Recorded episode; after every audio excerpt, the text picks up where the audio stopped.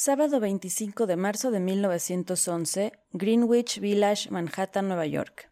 Observamos el gran edificio Ash sobre Washington Place, esquina con Green Street, y es un gran edificio de 10 pisos. Los pisos octavo, noveno y décimo son ocupados por una fábrica de blusas de mujer.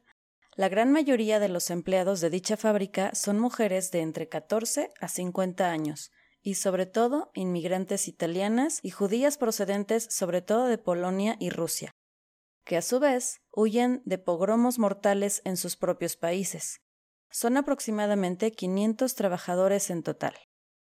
Trabajan a marchas forzadas más o menos entre 10 a 12 horas diarias y también trabajan los sábados. La paga, como es de esperarse, es sumamente baja para la economía de aquel tiempo. Ganan entre 7 y 12 dólares por semana. El cansancio y hastío de trabajar sentada frente a una máquina de coser hace que una persona quiera despejarse, estirar un poco las piernas y se separe apenas unos minutos de su lugar de trabajo para fumar un cigarro. Lo hace por la esquina noroeste del octavo piso. Termina su cigarro y algo fastidiada decide regresar al trabajo. Descuidadamente, arroja la cerilla con la que prendió el cigarro a un contenedor de desperdicio de tela y patrones de corte de papel que llevan acumulándose durante dos meses.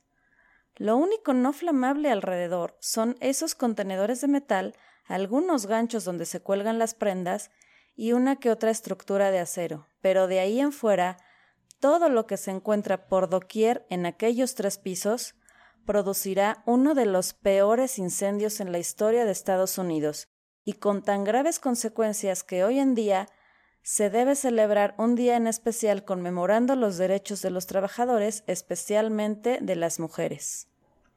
Soy Marcela Brilo y les doy la bienvenida a esta nueva entrega de mini episodios en la que les hablaré del gran incendio de la fábrica Triangle Shirtwaist. Mini episodio Escarlata.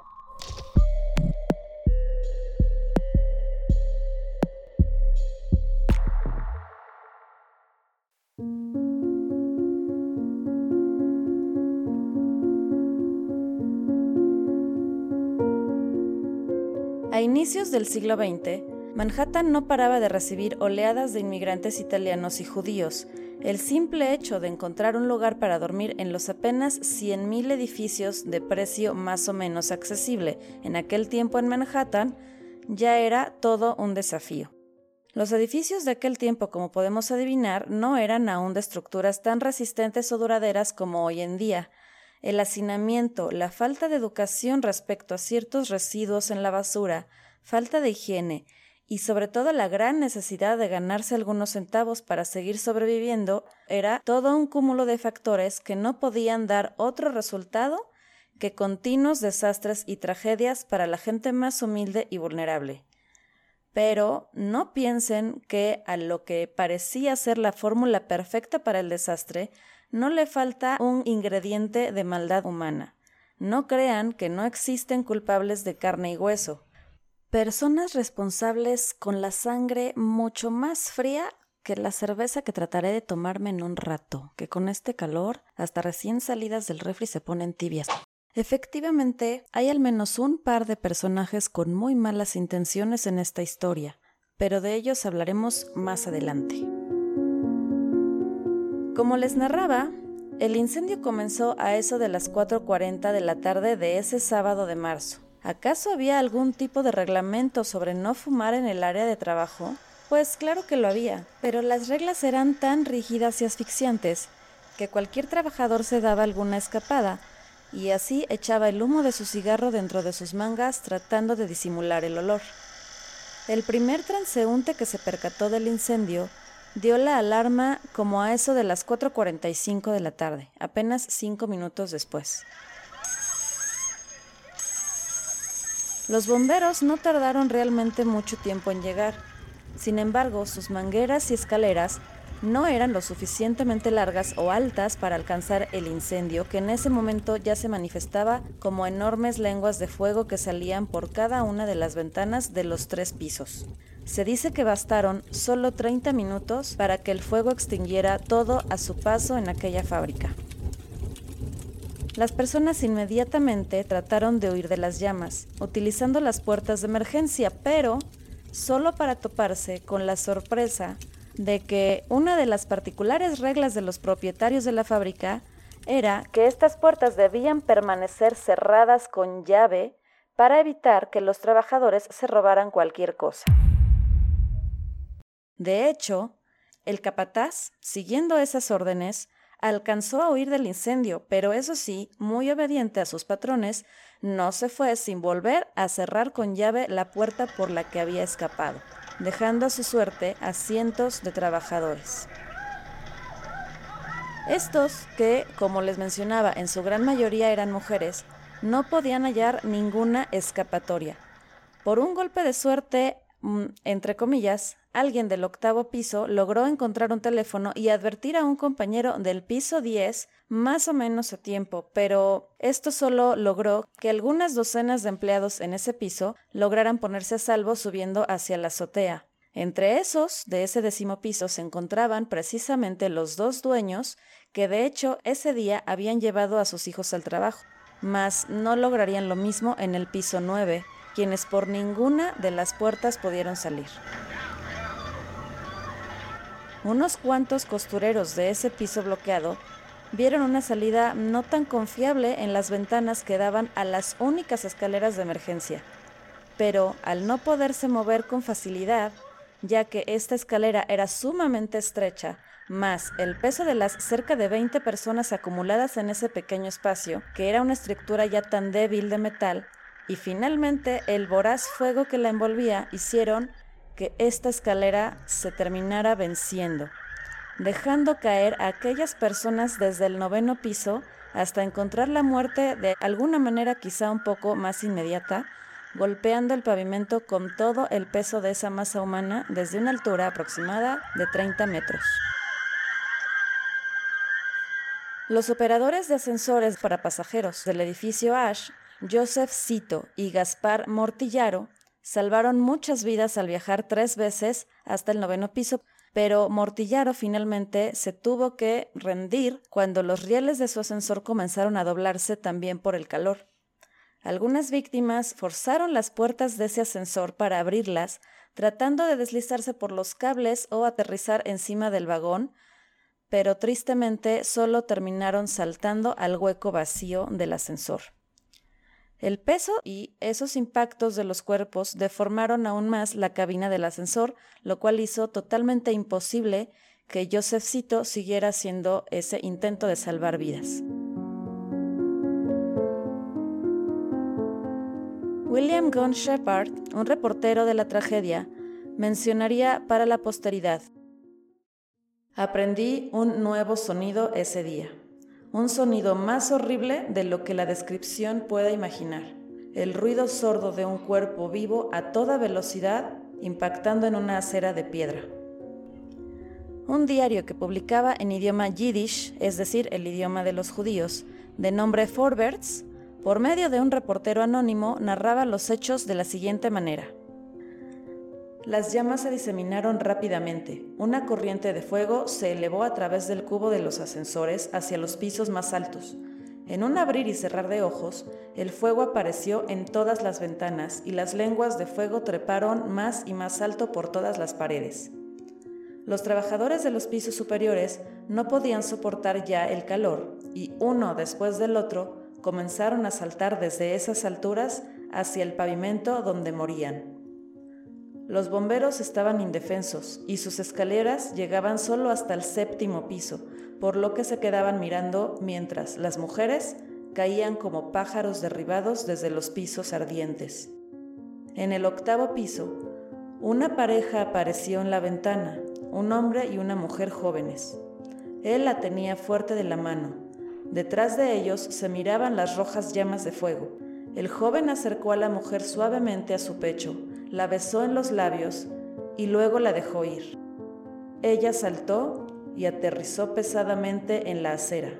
Él saltó después y cayó con fuerza junto a ella, muriendo al instante.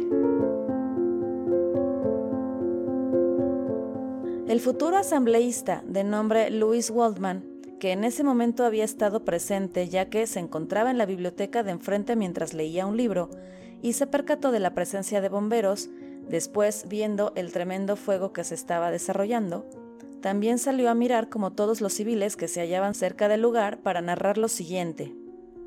De vez en cuando, una chica que había dudado demasiado era lamida por las llamas que la perseguían y gritando con la ropa y el cabello en llamas, se lanzaba como una antorcha viva a la calle. Las redes salvavidas que sostenían los bomberos se rompían por el impacto de los cuerpos que caían. Las emociones de la multitud fueron indescriptibles. Las mujeres estaban histéricas, decenas se desmayaron. Los hombres lloraban mientras, en paroxismos de frenesí, se lanzaban contra las líneas policiales. En fin, el resultado de aquel devastador incendio y bloqueo de todo escape posible por culpa de los avaros dueños de esa fábrica terminó siendo de 146 muertos, 123 mujeres y 23 hombres.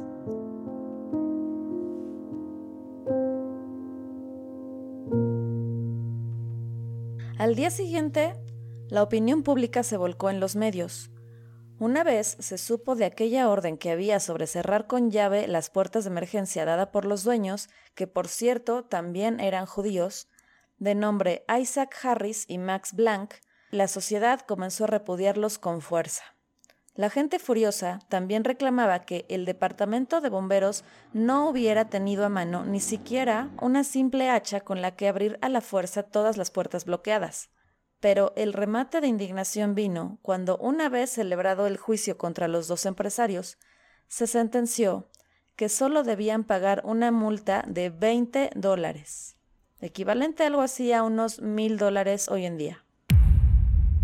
Esa ridícula sentencia logró que hasta los más indiferentes voltearan a ver y se comenzaran a exigir ahora sí un cambio en las leyes que protegieran un poco más a los derechos de los trabajadores. Pero esperen. Esa multa absurda que los dueños del Triangle Shirtwaist tuvieron que pagar no era la primera cosa más o menos en forma de castigo que el par de codiciosos empresarios habían tenido que pagar antes en su corrupta carrera de fabricantes de blusas.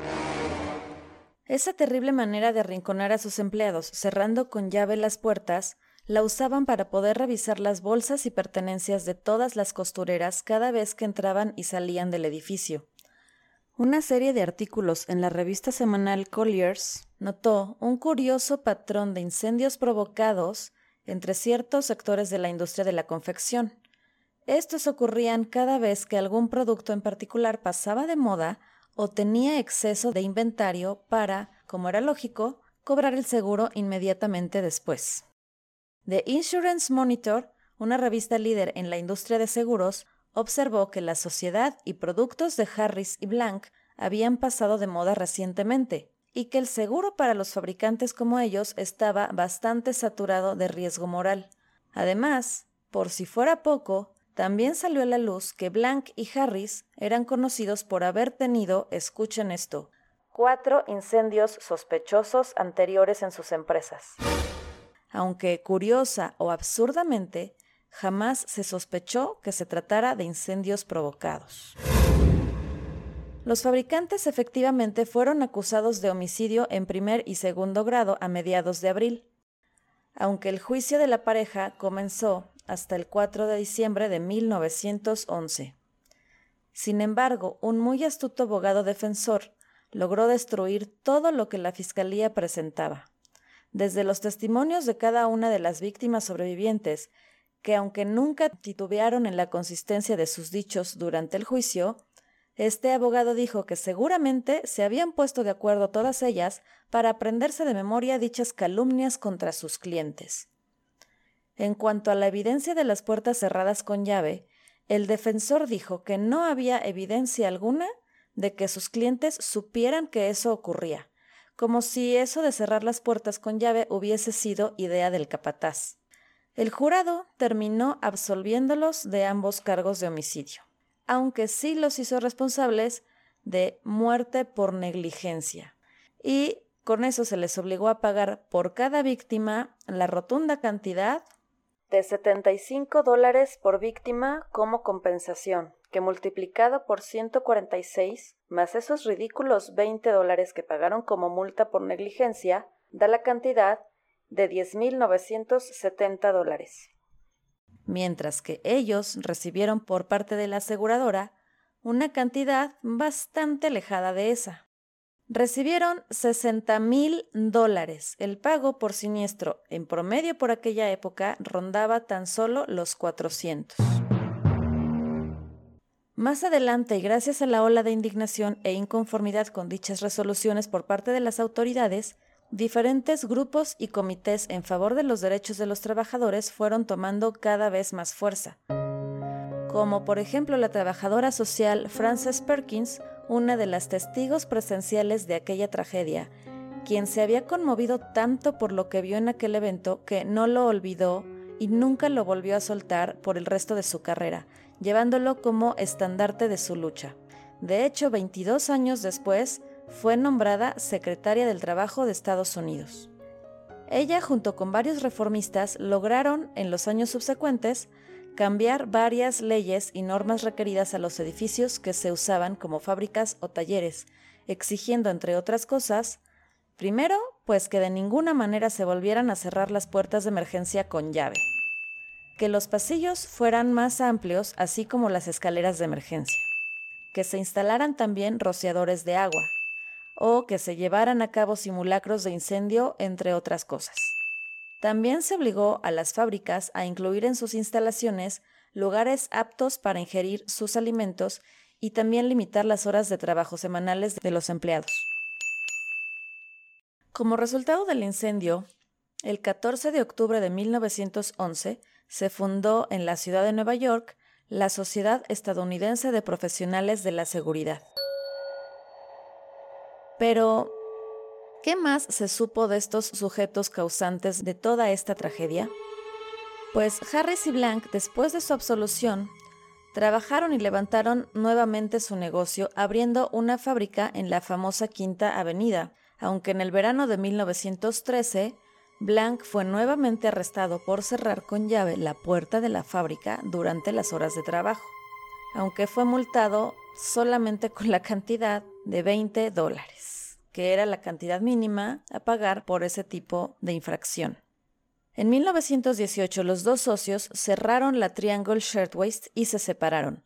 Por su parte, Harris volvió a trabajar como sastre independiente, mientras que Blanc estableció otras empresas con sus hermanos, pero solo una de ellas, llamada Normandy Waste, obtuvo una modesta ganancia. Para terminar con un sabor un poco menos amargo, les puedo compartir que este evento significó una gran suma y repetición de reclamo por los derechos laborales de las mujeres por el evento que dio origen en sí a la marcha del 8 de marzo es decir, no solo por ser mujer, sino por los derechos de las mujeres trabajadoras. Otro incendio sumamente similar, en el que 129 mujeres que trabajaban en la fábrica textilera Cotton Textile Factory murieron calcinadas apenas dos años antes de este y también ocurrió en Nueva York. Por lo que si con ese primer incidente no se logró ningún avance, este trágico incendio fue el que realmente comenzó las reformas necesarias. Pero más allá de eso, en el 2011 se llevó a cabo una muy emotiva ceremonia conmemorativa por el aniversario de los 100 años de esta tragedia. Dicha ceremonia se celebró frente al edificio donde se produjo el incendio. Estuvo precedida por una marcha de miles de personas, algunas portando blusas de mujer en postes y con fajas conmemorativas de los nombres de los fallecidos en el fuego. Los oradores incluyeron, por ejemplo, al actor Danny Glover, a varios políticos más que nunca pueden faltar, y a Susan Pred Bass, sobrina nieta de Rosie Weiner, una de las jóvenes que murió en aquel incendio. ¿Y cómo fue esta ceremonia? A las 4.45 de la tarde, el momento en el que sonó la primera alarma contra incendios de aquel 1911, la coalición de bomberos Remember the Triangle organizó cientos de iglesias, escuelas, estaciones de bomberos y particulares en la región de la ciudad de Nueva York y en todas las ciudades que se les permitió en todo el país. Haciendo que cientos de campanas sonaran en dichas ciudades y pueblos al mismo tiempo, no solo en Nueva York,